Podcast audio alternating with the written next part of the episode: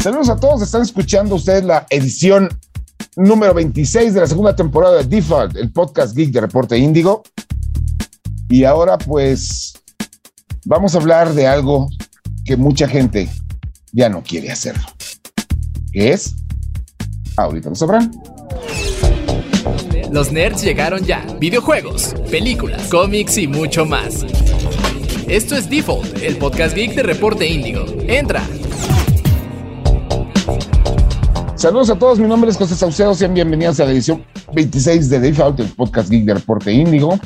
Y pues, como todas las semanas, o más bien no, al contrario a todas las semanas anteriores, ahora, ahora sí estamos los cuatro titulares. ¿Cómo estás, Nari?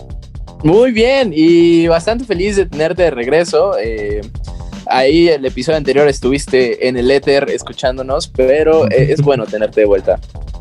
Así es. Iván.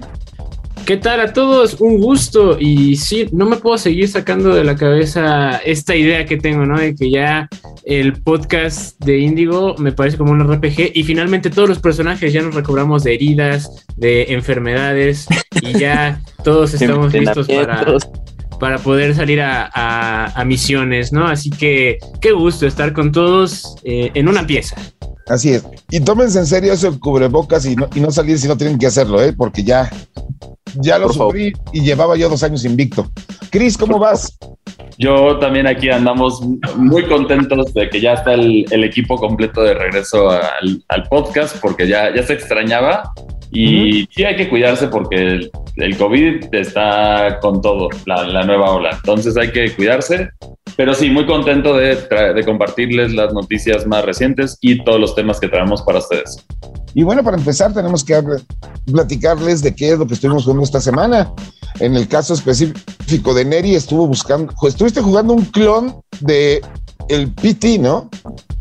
Eh, no, bueno, esa, eso parecía, la verdad, en cuanto vi el tráiler, cuando vi las imágenes y los primeros minutos del juego, yo sí dije así como de, ay no, esto va a ser uno de esos clones de PT que, quieren emular eh, o, recrear la, sensación que te daba ese demo.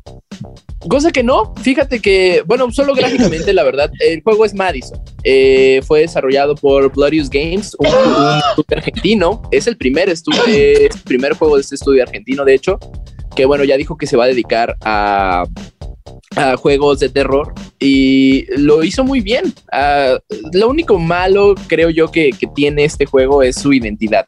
Lo, siento muy falto de identidad, pero tiene muy buenas mecánicas. El, bueno, tu personaje no se puede defender.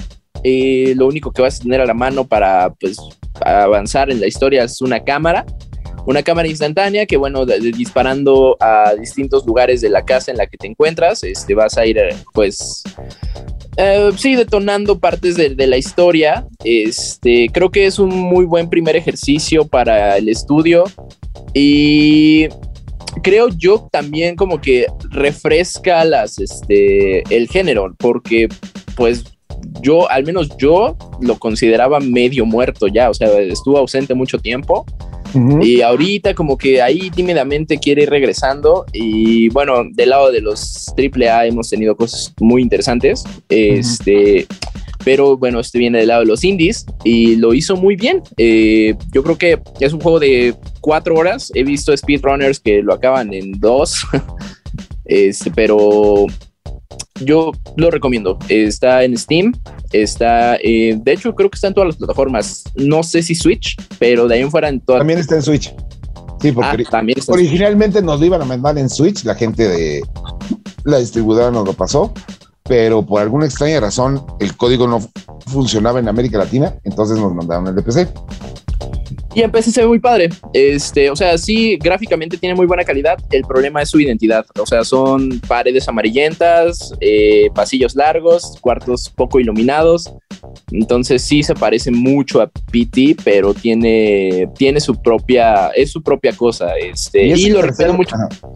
Ah, ok, nada, lo recomiendo jugar mucho con audífonos, porque sí pusieron particular atención a este a ese apartado y el juego sí te, sí juega con tu mente, ¿sabes? Hay veces en las que tú estás seguro de que mm, das un paso más y va a venir un, un jumpscare y no lo hace. Y eso es lo que creo yo está chido, ¿no? Crear esta atmósfera de tensión y, hacerte creer que te va a asustar de una forma y de pronto el susto llega de otro lado. Entonces, además, eso es la ventaja. Este es el tercer juego este año. De este es el tercer juego indie de terror que saben este año que es latinoamericano, porque como ustedes recordarán al final de la primera temporada de Default, entrevistamos a los creadores de Black Noise, que es un juego de terror que están desarrollando aquí mismo en México, en Ciudad Juárez. Hace unos programas yo le reseñé Tormented Souls, que es un juego chileno que hacía como que referencia a los viejos juegos de Resident Evil, a los primeros juegos de Resident Evil que tenían la cámara fija y tenías que ir resolviendo acertijos para avanzar y matar zombies. Que estaba bastante bueno, de hecho, aunque tenía la bronca de que se congelaba y tenía un bug ahí que te mataba la experiencia, pero ya lo arreglaron. Y ahora pues tenemos Madison, que pues porque suena, pues suena interesante. Ustedes chequen la reseña, ya la tenemos en la página. Iván, ¿tú qué estuviste jugando?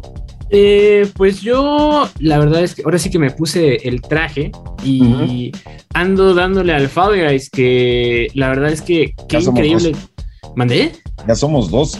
Sí, sí, sí, qué increíble trabajo está haciendo, porque los, sigue ya somos tres. haciendo eh, Epic Games, ¿no? Que ahora está un poco tomando la batuta como distribuidora. Eh, y bueno, me pongo el traje porque eh, pues ando estrenando la, la skin, ¿no? Del Chapulín Colorado, que justamente hoy eh, o sea, estaba jugando con, una escuadra de, amigos y todo, y se dan cuenta de que hay minijuegos en donde estás tú solo, que son la mayoría, pero hay otros que son en equipos, ¿no? Y te ponen de amarillo, rojo y azul. la skin del Chapulín Colorado, cuando le toca hacer el, el equipo amarillo, me di cuenta de hoy como que deja de ser chapulín y parece más como cucaracha, pero está bonita de todas formas. Está, está, está cool. Y bueno, pues también todavía o sea, yo empecé a jugarlo pues cuando se estrenó la primera vez, por así decirlo.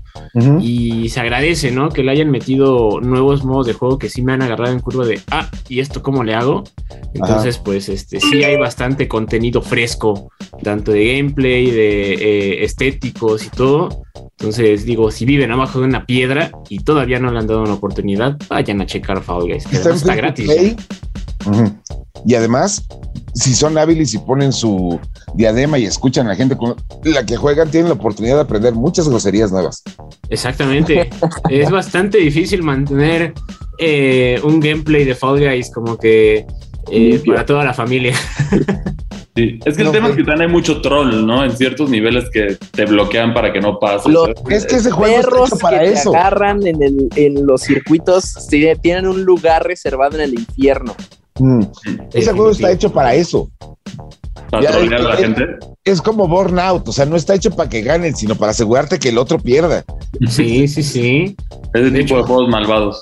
De hecho, justamente en el stream que vayan a ver la repetición, en el stream de hoy, ¿no? De, de, Indigo Geek, eh, o sea, fue justamente, ¿no? De equipos. En el último stage, que era el de las bombas, quedábamos una, uno de mi equipo contra otro ahí random. Y justamente ganamos porque fui a joderme, ¿no? Así como yo voy a tirarme con él para que el otro que sea de nuestro equipo gane por todos. Y sí, solo así conseguimos la victoria. Así que muy bonito juego que incita a la convivencia de Fall Guys. Mira, pues por lo menos eso es más aceptable que estar jugando en el mismo, en el mismo cuarto Mario Kart y que a tu hermanito le salga la concha azul y no le puedas hacer nada porque tu mamá los está viendo. Este, lo único que yo he estado pensando justamente con lo del Chapulín Colorado es que hace 10 años yo no me hubiera imaginado al Chapulín Colorado en no uno, sino en dos de los juegos más populares de la industria. Yo aquí sigo esperando mi skin del Calimán, pero bueno. ¿Y ustedes creen que se, que se lleven, bueno, ya que ya es Epic Games ahora el que se encarga de Fall Guys en su mayoría, ¿ustedes creen que se lleven las mismas colaboraciones que han hecho con Fortnite? Porque, bueno, la Chapulín es un principio, pero seguramente en un futuro podremos ver Star, Star Wars. Y yo por ahí vi un leak, no sé si ustedes lo vieron, de hecho, de Fall Guys, que que se vienen los skins de Godzilla. Entonces está, tienes uno de Mothra, tienes uno de King Ghidorah, tienes el de Godzilla, obviamente, Mecha Godzilla. si ponen a Godzilla, ya estaría pensando yo considerando seriamente en comprar contenido. Ah, Pero bueno, entonces ya, ahí ya te di la sorpresita que va a llegar en un futuro. Efectivamente, el, el contenido de Godzilla. No, y además, y ahorita lo que estoy pensando, si sigue el camino de Fortnite, Star Goku Wars. va a ser un negocio. No, olvídate de Goku. Digo, olvídate de Star Wars, Goku. Naruto, este, Uy, las niñas estas de, la, de las coletas, Ah, caray. este, Sailor Moon. Ah. Oh, eso, eso pegaría. O sea, yo- que- o sea, las botargas de Sailor Moon corriendo contra Caballeros del Zodiaco en Fall Guys. No, no, no, no, no. Sería. Sería un negociote. Olvídate si se vería bien o mal. Sería un negociote. Y acabo de tener un flashback a una obra de teatro mexicana horrible. Que involucraba a Sailor Moon y el Caballero del Zodiaco. Sí, porque estaban unos chavos, no me acuerdo cómo se llamaba la obra, pero se trataba de canciones noventeras que Ay, te no. cuentan una historia. Ujú. Ay, no. Ah, y entonces las chavas fresas se estaban acordando de las competencias de porras, ¿no? Y entonces las chavas fresas fueron a competir vestidas de Sailor Moon y los chavos fresas de Caballeros del Zodiaco y los veías cantando en escena. La vi en un teatro en. México y son de esas obras de teatro que cuando crees que no pueden tocar más fondo, sacan la excavadora, güey. O sea, ya, ya es. Pero bueno, no vamos a hablar de eso. Este, Chris, ¿tú a qué le estuviste dando? Bueno, yo estuve obviamente siguiendo mi, mi relación de amor y odio con Mario Strikers Battle League, es uno de los que he estado jugando. Retomé también Halo Infinite, ahorita me, me dio ganas de jugarlo de nuevo. También estuve jugando un juego en el, el- en el cual todavía no puedo hablar de él, pero ya, ya pronto, ya pronto. En, en- en- la próxima semana seguramente ya, ya estaré hablando de este juego, pero no podemos decir nada. Esa ha sido como la mayor cantidad de tiempo que le he dedicado porque sí he estado esparcido en, en ese juego y en, los otros que mencioné. Así es. No, pues yo en mi caso me dieron el Clonoa, que reúne los primeros dos juegos de la serie en uno solo para Nintendo Switch. Quienes no lo sean, sepan, Clonoa es un- una mezcla entre gatito y perrito en un juego que es 2 3D, que se ve muy simple, muy básico. De corre, agarra gemitas, salta sobre los enemigos, encuentra las cositas en, el nivel y pues te va contando la historia. Pero Clonoa es una de las mascotas de Bandai Namco que se niegan a morir, que es de esos personajes que tienen que estar vigentes constantemente. El juego es muy bonito, es muy entretenido, pero tiene la sorpresa de que no es lo que parece, porque la trama está un poquito más desarrollada y a momentos llega a ser muy, muy, muy entrañable, muy emotiva, ¿no? Entonces, este, y esa es la razón por la cual Bandai como que yo siento que ha luchado por mantener al personaje vivo. El juego es muy bonito, si les gustan de, de este tipo de títulos se los recomiendo bastante. La reseña creo que ya la van a poder leer en el sitio. Y si no, espérense, vale mucho la pena, Clonoa. Trae do- dos juegos, a mí me hubiera gustado más que trajera material adicional, pero pues no se pudo. Estuvimos jugando ¿eh? eso, estuvimos jugando un rato y pues yo ahorita estoy tratando de sacar todos los logros en Sniper Elite 5. ¿Por qué? Porque es un juego horrible, pero me encanta. Y ahí le seguimos, ¿no? Y bueno, pues con eso tuvimos los juegos de esta semana para pasar, pues ahora sí a lo que sí, que, que es Nintendo, pues decidió esta semana, pues darnos dos mañaneras. La primera el martes de la semana pasada, que nos despertó a todos con el anuncio de un nuevo juego de Kirby, que justamente sigue más o menos, di- dicen que sigue la línea de Fall Guys, ¿no? Mm, Pues ahí sí como que no estoy, estoy un poquito eh, desconectado de lo que dice Nintendo, pero ahora que lo mencionas, yo escuché de una copia descaradísima de Fall Guys que hasta, hasta se llama casi igual, se llama como Stumble Guys, que Ujú. es básicamente Fall Guys para, para, para móviles. dispositivos móviles. Ajá, y o sea, tienen el mismo estilo de arte, los mismos minijuegos. Pero bueno, el Fall Guys de Nintendo, ajá. y, bueno, en el caso del de Kirby, de este juego nuevo, es, es como que vuelven a tomar la idea de gourmet, de la carrera gourmet de Kirby Superstar, básicamente, o bueno, de, de la franquicia, y lo adaptan a la tercera dimensión, que es lo que vemos aquí, que es, sí es parecido, es de ese estilo. Y el título es Kirby's Dream Buffet. Sí, es relacionado a la comida. Chiste, y el chiste es, corre y come todo lo que te encuentres. Antes Exactamente. ¿Qué tal va a estar? Pues quién sabe, es un juego de Kirby. El personaje sigue celebrando sus 30 años. Y pues a diferencia de otras licencias de Nintendo, pues ahí esta sí la van a estar explotando bastante todavía al parecer. De hecho tiene muchos spin-offs que, o sea, que como que pasaron desapercibidos, que no son como que ni siquiera tuvieron trailers ni nada, pero ahí están dentro del Nintendo Switch. Tienes dos, dos juegos estilo Super Smash Bros, pero con personajes de Kirby. Sí, tienes, tienes este también. Hay varios, hay varios que, que, ahí están introduciendo. Kirby lo han mantenido así y bueno, hasta ahora ha tenido también dos juegos como en la saga principal, si lo quieren ver así, que fue Star Allies y, y, bueno, y ahora The Forbidden Land. que el Forbidden Land es Last of Us. Por, Forgotten Land, Forgotten Land, perdón. Forgotten Land, sí. Bueno, y bueno, y ustedes no están para saberlo, nosotros para contarlo. Pero antes de comenzar a grabar el podcast del día de hoy, estábamos discutiendo una nota que Iván estuvo checando el día de hoy en la tarde. Ay, ya me van a quemar. Así es, que es que resulta que basado en la película, en el anime, sí es la película de anime de Bayonetta, los dueños de todas las licencias del mundo, que es Funko, van a lanzar un paquetito que trae a Bayonetta y a Jean como Funcos y otras cositas extra que nada más se va a vender en GameStop en Estados Unidos y ya se están peleando por él los coleccionistas y los revendedores, que los llevó a la siguiente pregunta. Y esa pregunta, ¿cuál fue, Iván? Eh, pues la pregunta es, o sea, la, que tuvimos hace rato, la Malinas. Ajá. Yo lo dije y lo voy a volver a repetir en este momento para la audiencia que nos esté escuchando. Es una de esas preguntas que yo tengo, pero me da miedo hacer a estas alturas del partido. Pero bueno, ahí, ahí va.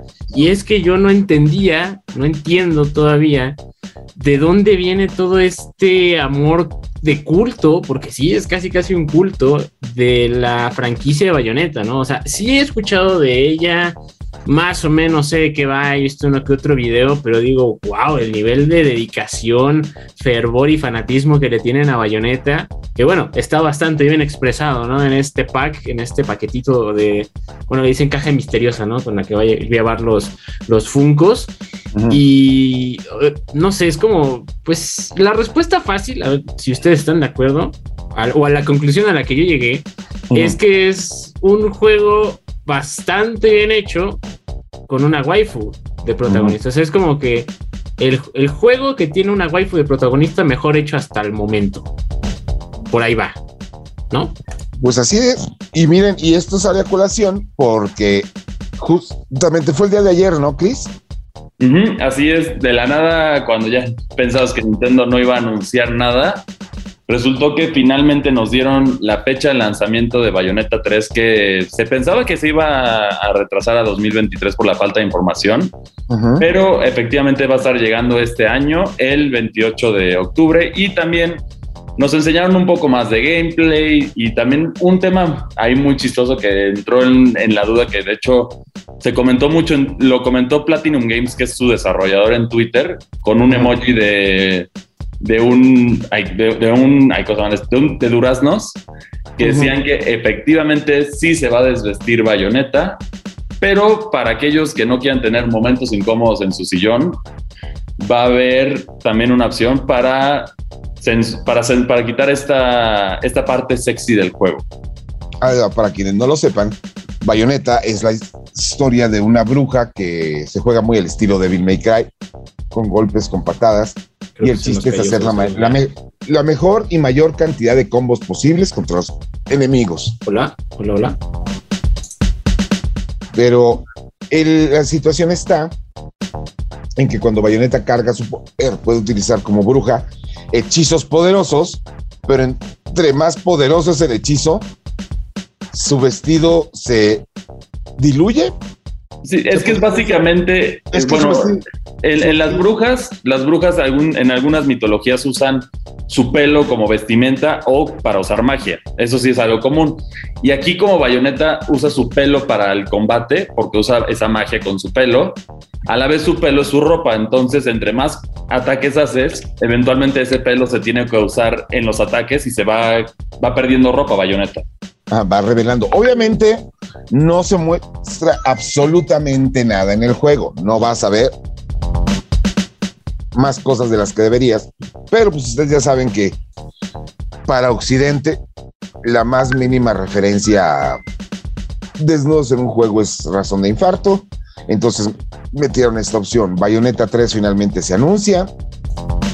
Que es un juego que, como decíamos hace rato, pues sí es un este más de culto porque el primer juego fue maravilloso, tuvo grandes calificaciones, pero no vendió mucho en 360 y, y la versión de PlayStation 3 fue terrible. Nintendo decidió rescatar a la franquicia por su popularidad y a ver si así revivía el Wii U, pero pues no funcionó, aunque la segunda parte de Bayonetta es muy buena. Y pues ahora el tercero llega al Nintendo Switch con una edición especial que trae un libro de arte y además con la reedición del primer juego en formato físico, lo cual supongo que le inter- inter- interesará a más de uno.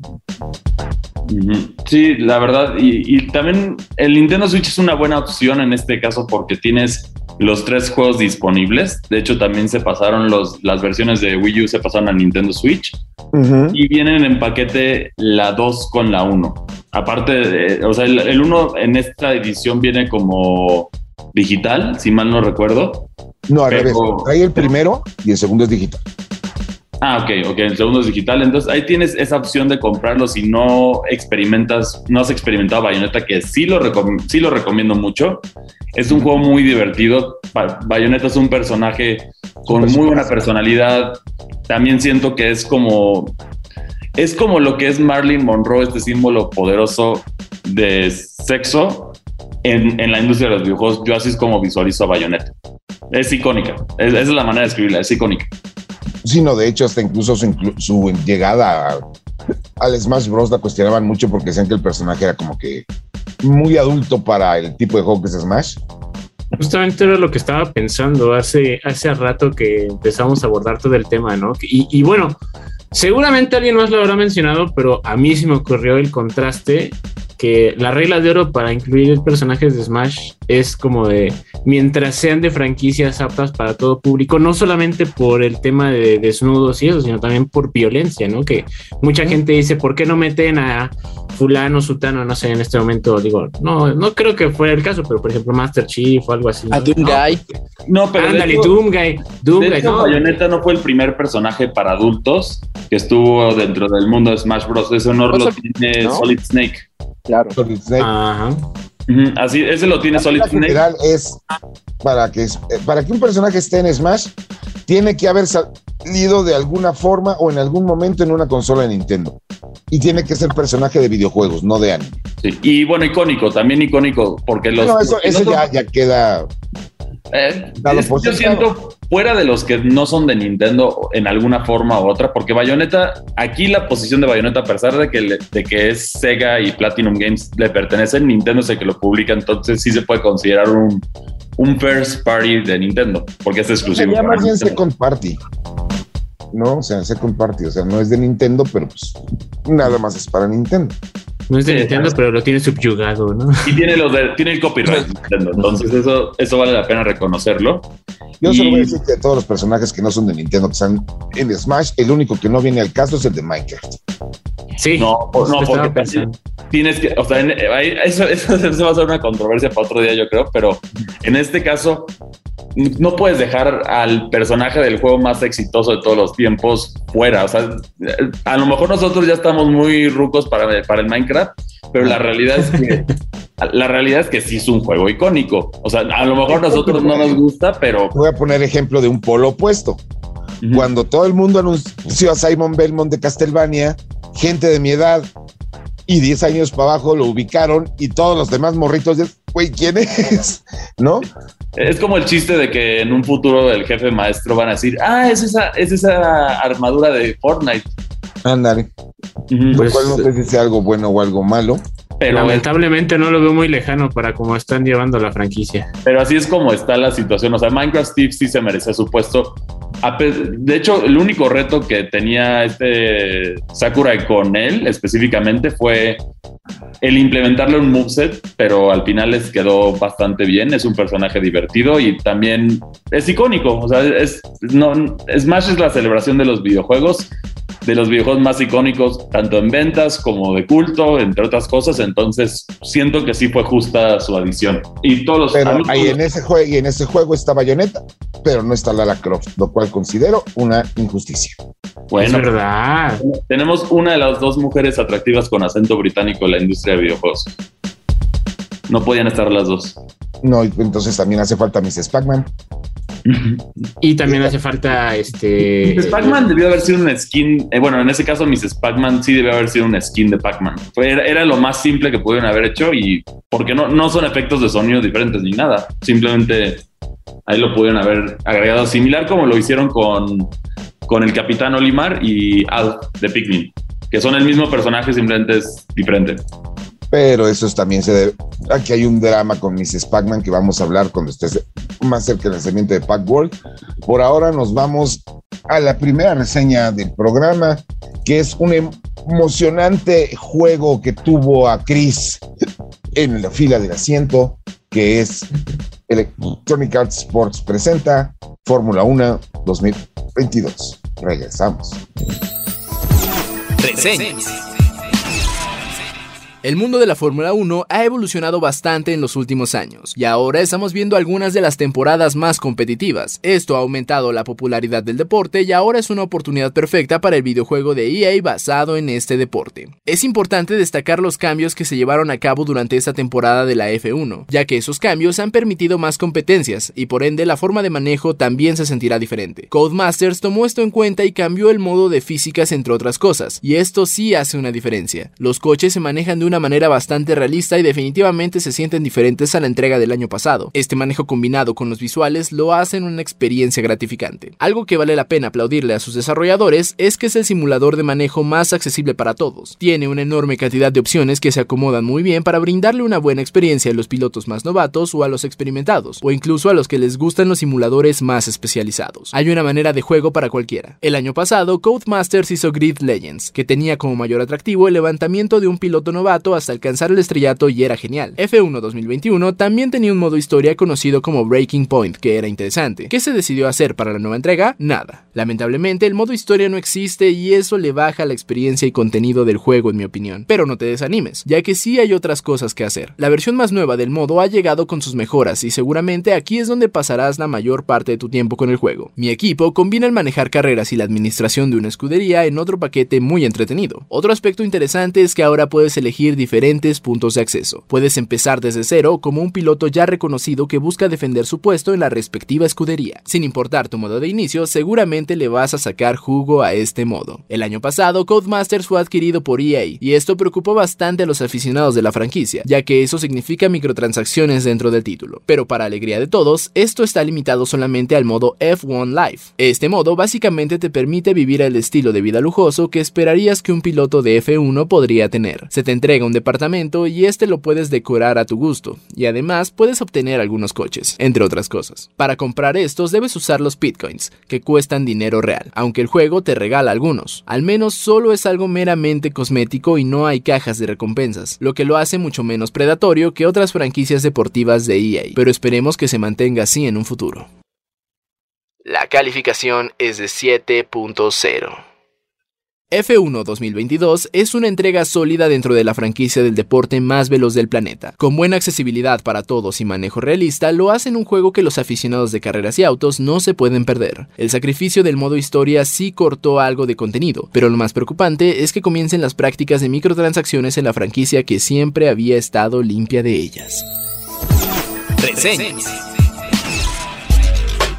Y bueno, aquí seguimos en Default, el podcast Geek de Reporte Índigo. Y pues esta semana, aprovechando el regreso de Bayonetta, finalmente, que Nintendo no creo que vaya a soltar a Kirby en un buen rato. Y el chisme que tuvimos la semana pasada de que un cuate fue y compró acciones de Nintendo para poder pararse ante la mesa directiva y exigir dónde estaba su F-Zero, pues nos viene con la idea de pues, cuáles son las series olvidadas de esta industria que ya deberían pues estar de regreso de una forma u otra. Digo, van a regresar eh, Monkey Island este año y que eso es hablar de juegos retro y pues Capcom y Sega pues se la pasan reciclando sus títulos una y otra y otra y, y otra vez. Pero pues, ¿qué nos falta en esta lista? Yo voy a empezar diciendo Konami. Konami tiene una gran cantidad de títulos que son icónicos dentro de la industria. Ejemplos, Castlevania, Metal Gear, y todos están en el olvido, prácticamente todo el repertorio de Konami. Yo creo que lo mejor que le podría pasar a Konami en esta situación, ya que los, los directivos actuales se enfocan en máquinas pachinko y NFTs, lo mejor que le podría pasar es que si llegue Sony o Xbox o Nintendo a decirle, ¿sabes qué? Ya dame los juegos, los compro y yo los exploto porque sí, son, son demasiado importantes. Es muy trágico ver estos juegos tan icónicos estar en el, en el limbo. Oye, y hablando de Metal Gear, qué feo lo trató Konami en su 35 aniversario esta semana, oye, o sea, un tweet diciendo así como de, ah, cumple 35 años y em, los títulos que no estaban en tiendas van a regresar. Bueno, sí, lo trataron mejor que a Samus, ¿eh? En su 30 aniversario de Nintendo. Pero me recuerda a este episodio de The Office en donde es el cumpleaños de Kelly y solo le ponen unas hojas impresas blanco y negro que dice It's your birthday. Sí, lamentablemente aquí la situación es desde que hubo esa ruptura entre Hideo Kojima con Metal Gear, bueno, perdón, con Konami, no, no, no ha podido seguir la franquicia ya que para mí. Lo con Metal Gear Survivor y les fue pésimo. Porque no era lo que la gente pedía. La gente quiere seguir con esta historia, con, este, con la jugabilidad de espionaje y tú les das algo diferente. Es lo mismo que hizo Nintendo con. ¿Cómo se llamaba este juego? Metroid. Galactic Federation? Galactic Force. El único Metroid que sale de la Metroid eh, era del Nintendo 3DS. Llevábamos una gran sequía de juegos de Metroid y nos salen con Federation Force que sí fue la, peor mental que le pudieron hacer a los fanáticos de Metroid. Aunque después de eso ya tuvimos, ya ahorita ya está en una, de nuevo en una zona saludable Samus, pero sí fue una sequía muy fea. Sí, bueno, no, no sé, particularmente con Metal Gear creo que es una es una franquicia tan legendaria a la que no le puedes faltar el respeto, ¿no? O sea, y menos así como que la gran celebración sea un tweet y el regreso no, ni siquiera dijeron qué títulos iban a regresar a las tiendas, ni dijeron cuándo, nada, es como de, ah, iban a regresar en algún momento. Y felicidades, 35 años. ¿Qué? O sea, ah, no le ni un video hicieron y la verdad Metal Gear sí se merece más que eso porque tiene varios de los juegos. De hecho, me, me, gustaría saber su opinión, cuál es su favorito. Para mí es Metal Gear Solid 3 Snake Eater, es mi favorito, pero ¿ustedes cuál es su favorito de los Metal Gears? creo que me voy Phantom Pain. Phantom Pain muy bueno también. Aunque siento que, bueno, ahí por el drama con entre Kojima, siento que quedó incompleto, ¿no? Eh, es un juego que desde un inicio salió tasajeado, no era extraño, era un juego que te vendía un DLC incluso antes de que saliera el juego. Eh, que no, eh, Ground Zeroes se llama el, la primera parte de, Metal Gear Phantom Pain, pero que no era Phantom Pain, pero que ya como, la, demo, ¿no? La, tech demo. La tech demo que pagas por ella. La tech demo, 30 dólares, o sea, no era nada barato. Digo, si lo hubieran sacado como tech demo no me hubiera molestado, pero sí, pues te lo estaban vendiendo creo que a 30 dólares. Y bueno, es que no duraba tanto. Y bueno, este es el caso de Metal Gear, que, bueno, para aquellos que no saben, resumen rápido, combinas espionaje, sigilo y, bueno, ciencia ficción y yo diría que también a lo mejor un, par de elementos de, terror. dentro de los juegos Lotan hay ciertas cosas, entonces es, muy loco, pero funciona. Y tiene, tiene todo lo que buscas en, en una franquicia así. Una historia buena, personajes icónicos, este, jugabilidad de sigilo, que de hecho dentro de la comunidad gamer una de, la- una de las mecánicas más criticadas siempre es el sigilo en los juegos que no están diseñados para hacer el sigilo, pero Este sí es uno de ellos. este es uno de ellos que está diseñado así. Yo, de hecho, me enorgullece que sí pasé en el modo más difícil Metal Gear 3 Snake Eater. De hecho, lo pasé que básicamente no te pueden cachar. Si te cachan, pierdes. Entonces, así lo pasé y me sentí muy, muy orgulloso. Pero es una franquicia icónica. Esa es una. Tenemos, por otra parte, Castlevania, que si bien no está olvidada porque tuvimos esta gran serie de parte de Netflix y ya va a venir la, como la continuación en un futuro en los videojuegos ya tiene años. El último, el último que fue desarrollado fue desarrollado por, Mer- por este Mercury Steam, que son ahorita en la actualidad los que están encargados de la franquicia de Metroid, que de hecho hicieron Metroid Dread. Y tuvieron un buen lanzamiento, uno flojo, y luego ya la volvieron a olvidar la franquicia, que también es icónica en el sentido de esta batalla eterna entre los Belmont, que son una familia de cazavampiros con algunos detalles de magia oscura y también son poderosos para derrotar monstruos, y el mismísimo Drácula, que también es otra franquicia icónica. De hecho, estos dos que estamos mencionando lograron entrar a Smash Bros. Entonces, con eso te das una idea de, de lo icónicos que son. Y también fueron. Rompió el internet cuando fueron anunciados ambos. Ahora, ahora que lo mencionas, creo que la vía de irse por el lado de, pues sí, ¿no? Ca- cambiar, ya dejar de hacer videojuegos de ciertas franquicias y voltear a otros medios, como el caso de Castlevania, creo que podría ser una solución viable para algunas de estas franquicias que estamos mencionando que están en el olvido, ¿no? Eh, Pero, por ejemplo, en el caso de Castlevania, perdón que te interrumpa, es, es, a ver, ¿cómo se llama el género tan icónico de los indies? bueno, e- eso es un buen punto. Metroidvania, o sea, ya, ya si no se va a volver solo, es un Metroid-like, porque ya Castlevania ya está en el, en el olvido, prácticamente. Ese sí es un buen punto. Ahora también, por ejemplo, se me ocurre, eh, si creen que, le, que Konami le hizo la grosería a Metal Gear, pues hay que también volver a ver en dónde está ahorita actualmente eh, Silent Hill, ¿no? Que, o sea, Uy, mínimo, todavía tienen los derechos de, de Metal Gear y el problema fue con las licencias de los juegos, pero ya hasta ni sitio of- oficial tiene el pobre este, ¿Sí Silent Hill. recuperarlo? Pues según yo donde me quedé, ajá, sigue así como que en el limbo el, el sitio No es oficial de, voy a ver. de Silent Hill. Entonces, o sea, de verdad que sí hay bastantes este, franquicias por ahí que merecen mucho más que lo que están recibiendo actualmente. Así es que si nos escuchan accionistas de No. Nintendo, sí, sí, Microsoft sí, o, o PlayStation o bueno, Sony, por favor ya compren a Konami y sáquenlo de su miseria. Queremos esos No, pero juegos. es que y- también toma en cuenta Konami, o sea, la división de videojuegos de Konami pues estará muy abandonada, pero pues que estos cuates tienen cientos de negocios. de- Sí. de Ah, no, eso sí, pero que compre la división de videojuegos o los derechos mínimos, o sea, tipo lo que hizo Nintendo con Bayonetta, que hagan eso con estas pobres franquicias. Por ejemplo, Sony que necesita, que luego tiene como que una sequía entre sus exclusivos fuertes. Tener a. Metal Gear de regreso como un exclusivo podría funcionar muy bien, muy, muy bien. Pero habrá que ver qué deciden hacer, porque ahorita sí es eh, la división de videojuegos. Lo único que sacan ahorita últimamente es este eFootball, es como su mayor enfoque. En los No, y se supone que, que al menos con Silent Hill sí lo están retomando, ¿no? Eh, me parece que lo está retomando el estudio que desarrolló Medium.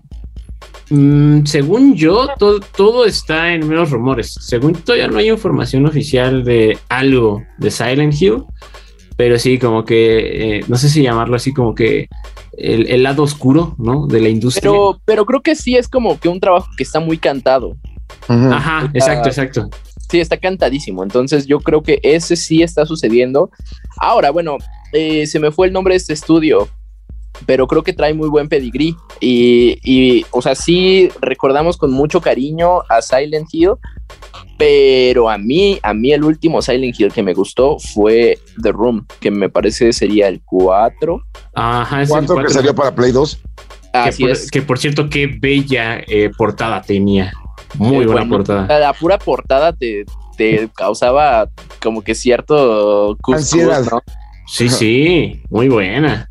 Y, pero por ejemplo, ya el último Silent Hill que hicieron, que fue el 8, el Down Power, qué horrible es. Entonces, sí eran franquicias muy buenas, las recuerdas con mucho cariño, pero también no hay que olvidar que no se fueron en su mejor momento, al menos Silent Hill.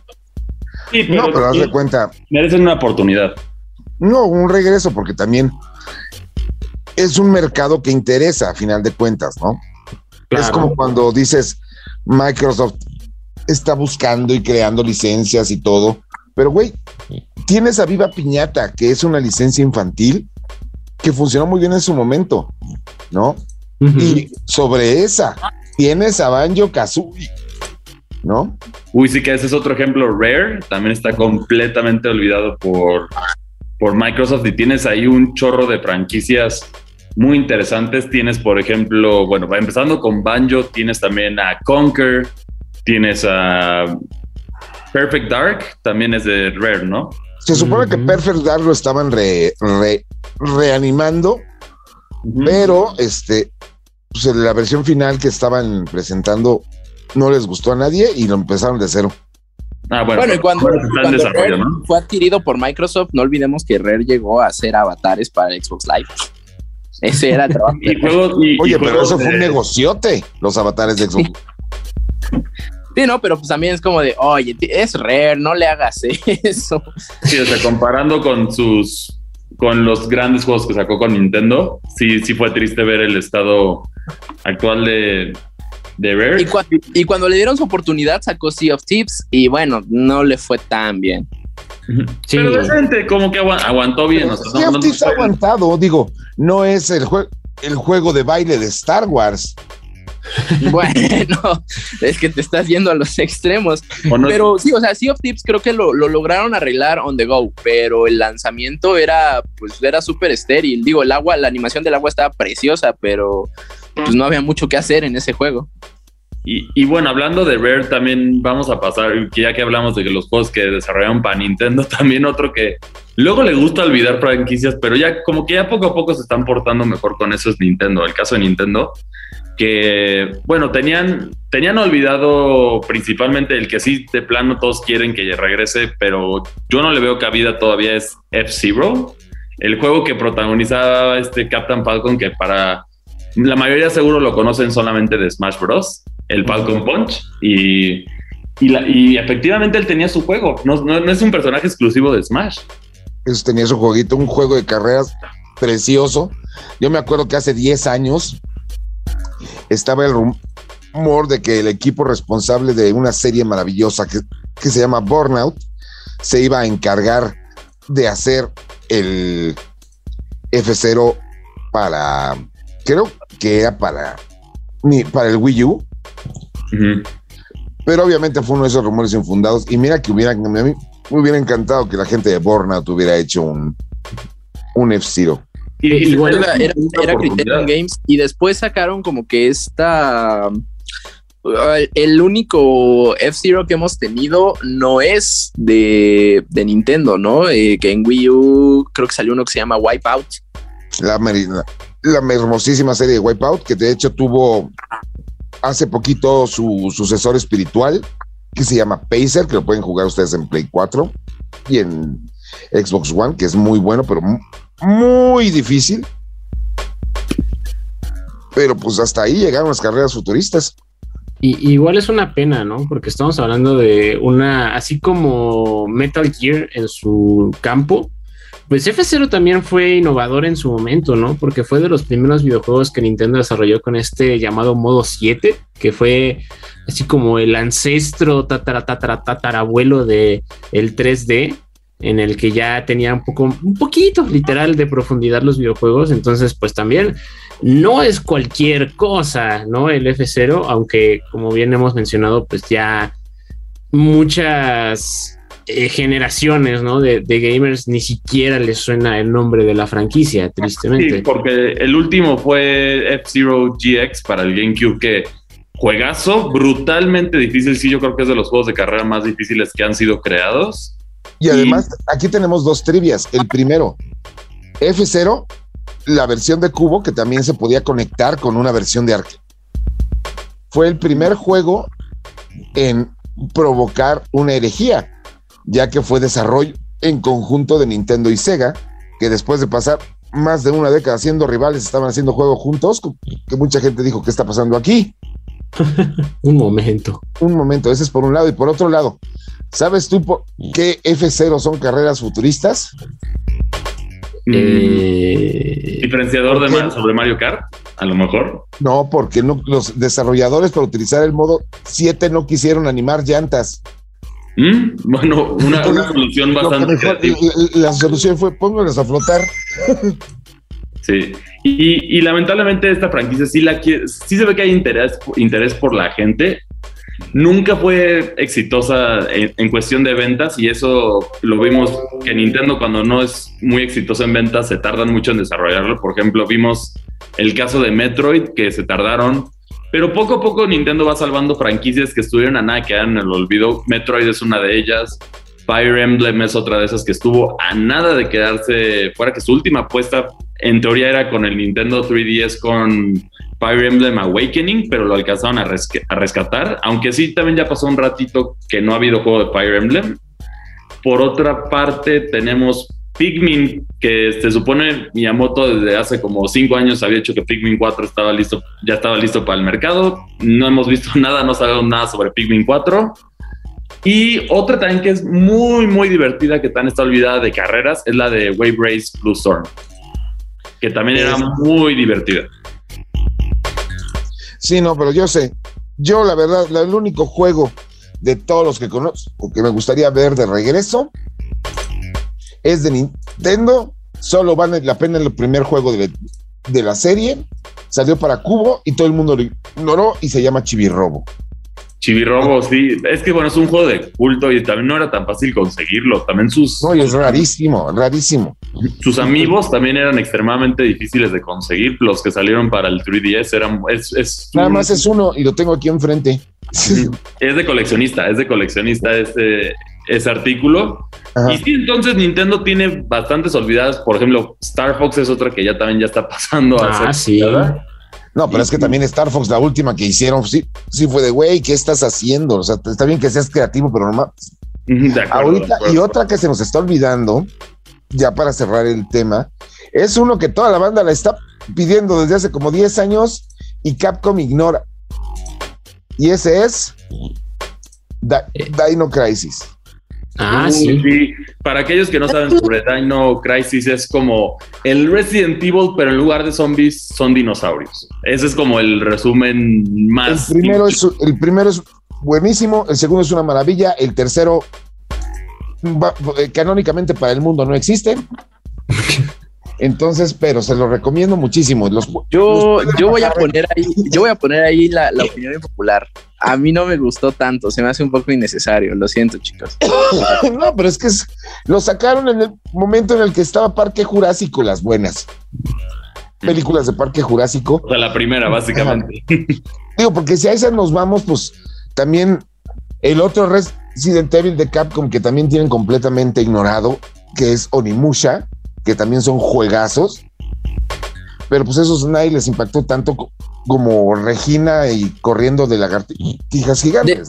De, dinosaurios preferiría volver a ver a Turok. Ah, Turok, qué, qué, grande juego es Turok. Pero Turok ya lo reeditaron hace poco. O sea, las mm. versiones que ya conocías. Sí, sí, según yo sí hubo una reedición hace poco también de Turok, que entonces no está tan olvidado como Dino Crisis, que sí es otro de esos.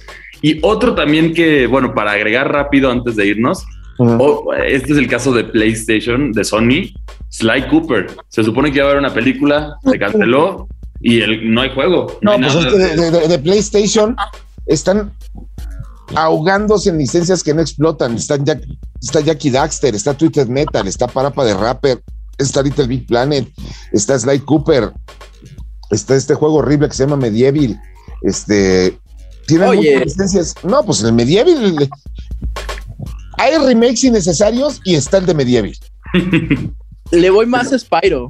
Bueno, a mí, a mí creo que Spyro ya, ya envejeció mal. Cuando lo volví a jugar en el remake fue como de, ay, ¿por qué esto me divertía de niño? yo siento que también los, los collect, collect, Los colectatones. Sí, ya pasaron de moda y también eso afectó. no, porque tienes ahí a Mario Odyssey y a Hat in Time. O ahorita cuando está hablando al principio del programa a Clonoa, que Clonoa ahora a ver si ahora sí ya vende para justificar un juego nuevo. Pero bueno. Ahí es, ahí es donde, la, ahí donde la comunidad tiene que poner, sí tiene que, que, comprarlo a fuerzas. Por ejemplo, yo creo que con Metroid, ese es un ejemplo de que se vio que efectivamente la comunidad lo deseaba porque fue el Metroid más vendido de todos los tiempos. Entonces, definitivamente la única manera de hacerlos entender es cuando le den oportunidad, aunque, aunque sea más o menos decente el juego, comprarlo para que asegurar que no lo vuelvan a meter a la biblioteca olvidada. Yo ahorita lo único que quiero es una secuela del primer Chibi-Robo y una nueva versión, secuela, remake, remaster, lo que sea. No, remaster no. Una nueva secuela de, de Okami Ay, Okami es juegazo. Okami sería genial. Pero bueno, señores, nosotros nos vamos a, rantear con la película del mes pasado o de este mes, o no sé de qué mes sea, pero pues a muchos les gustó, a mí me cayó mal. Se llama Thor, Amor y Trueno, o Amor y Rayo, o no sé qué. Esa es la segunda. Amor y Trueno, Amor y Trueno. Bueno, es la segunda. En España se llama Romances y Centellas. ¿En serio? España sí es España, ¿no? Oh, vaya. Repámpanos. Nos vamos con el, nos vamos con el review de Thor Love and Thunder y regresamos. Reseñas.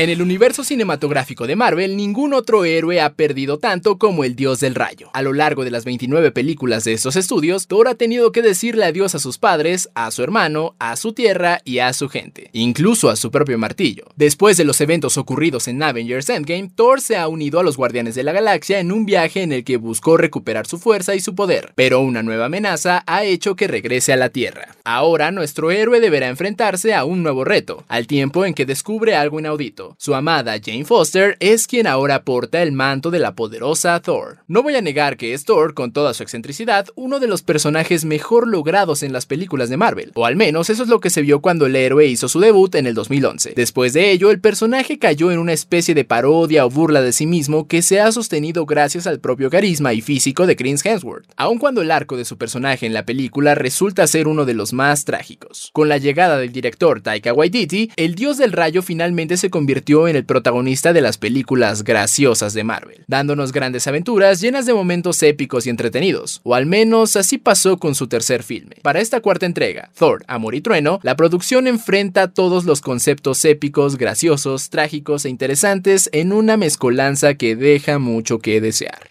Thor, Amor y Trueno es la muestra más grande que tiene Marvel de una película hecha con flojera. La cinta reúne secuencias de acción y entretenimiento que se meten de manera forzada en una narrativa que se quiere ver graciosa en todo momento, muy a pesar de manejar temáticas difíciles y oscuras. La cinta en todo momento nos muestra que la creatividad del director no puede manejar el cambio de sensibilidad, queriendo hacer chistes hasta de la muerte de sus personajes, mostrando que apenas unas cuantas de sus bromas conectan con el público y muchas otras se quedan perdidas en el mal gusto o la vorágine de imágenes con las que se inunda la pantalla. El regreso a la franquicia de Natalie Portman y la participación de Christian Bale como el villano de la historia se quedan en una buena intención y nada más. Portman se siente completamente fuera de lugar, incómoda y hasta aburrida con su papel en este filme, mientras que el grandísimo talento de Bale se reduce a una única escena de enfrentamiento contra Thor, mientras que las demás se pierden en una mala dirección y un guion que no sabe cómo te quiere contar las cosas. Sobre la breve participación de Russell Crowe como Zeus, la verdad omitiremos el comentario. En fin, si a todo lo anterior le sumamos un cuestionable trabajo en los efectos visuales, un tercer acto que a momentos se siente forzado y la excusa de marketing de que la cinta es una comedia romántica de superhéroes, Thor, Amor y Trueno es un espectáculo que quizá llame la atención de los fanáticos, pero que dentro del cine de Marvel es de sus propuestas peor logradas.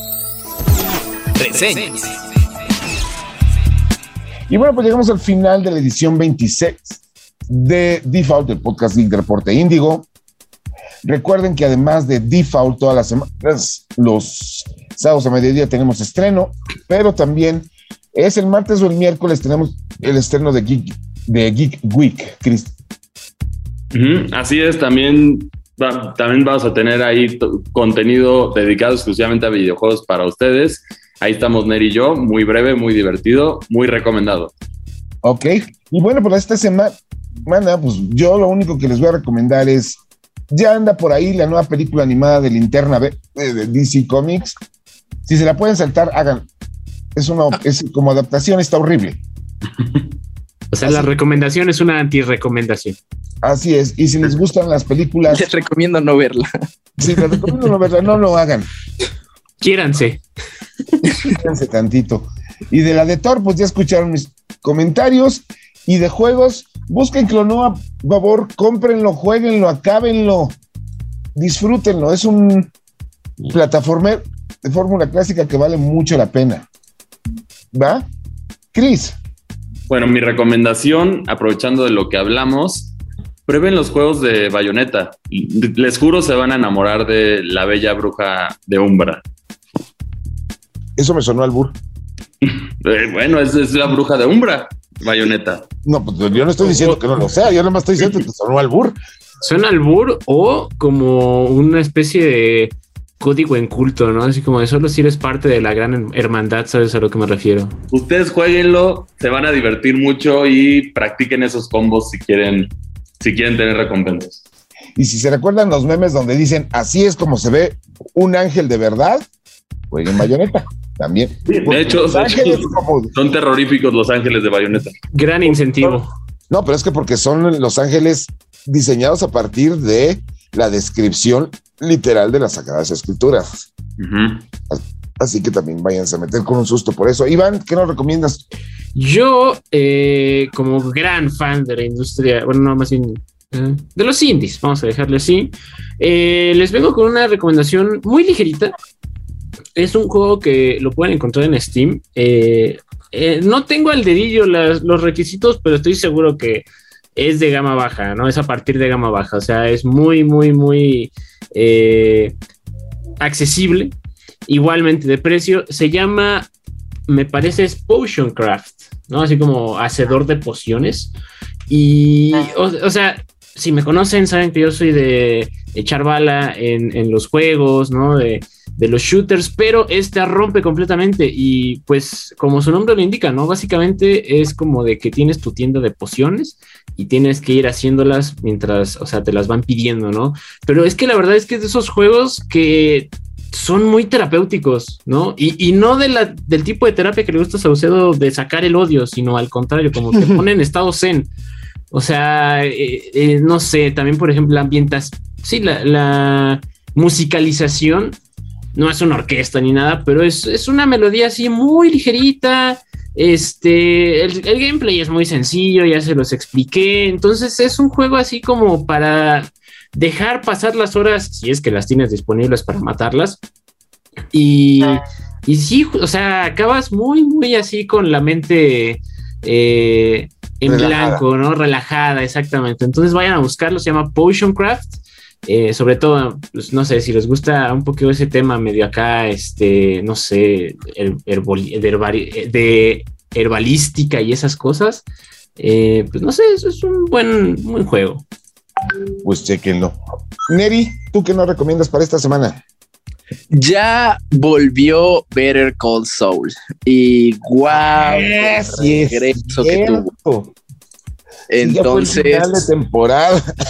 si no la han visto, por favor, corran a verla en estos, en este preciso momento, porque está bueno. Bueno, no, primero acaban el episodio y después, por favor, corran a verla porque guau, lo buena que está. O sea, eh, el final está ¿cómo lo conectan todo con, con Breaking Bad, no, qué buen final. Y, y, creo que hicieron lo, lo, más mexicano del mundo Ajá. en este primer episodio. Mm.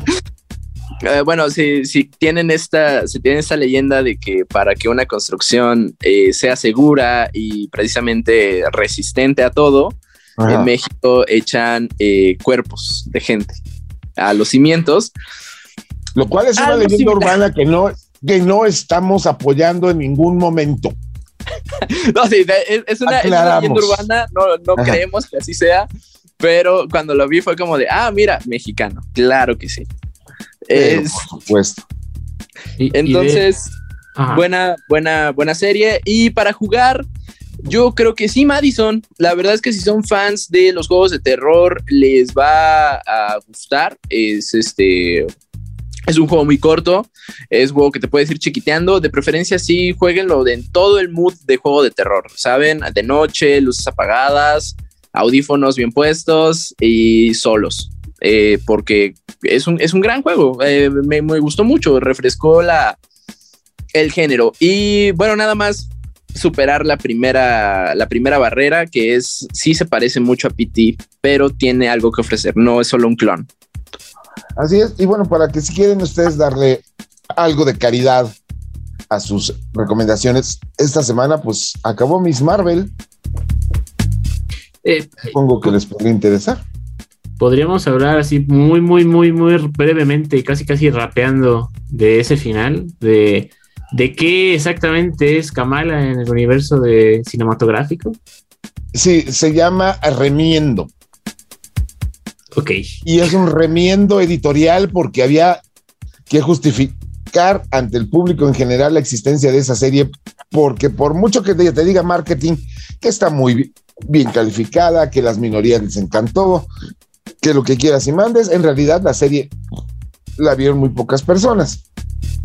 ¿De qué nos estamos refiriendo? Nosotros vamos a dar una semana para que vean Miss Marvel y la semana que entra con nuestro comiquero residente vamos a estar platicando justamente pues qué se está pasando con los Marvel Studios.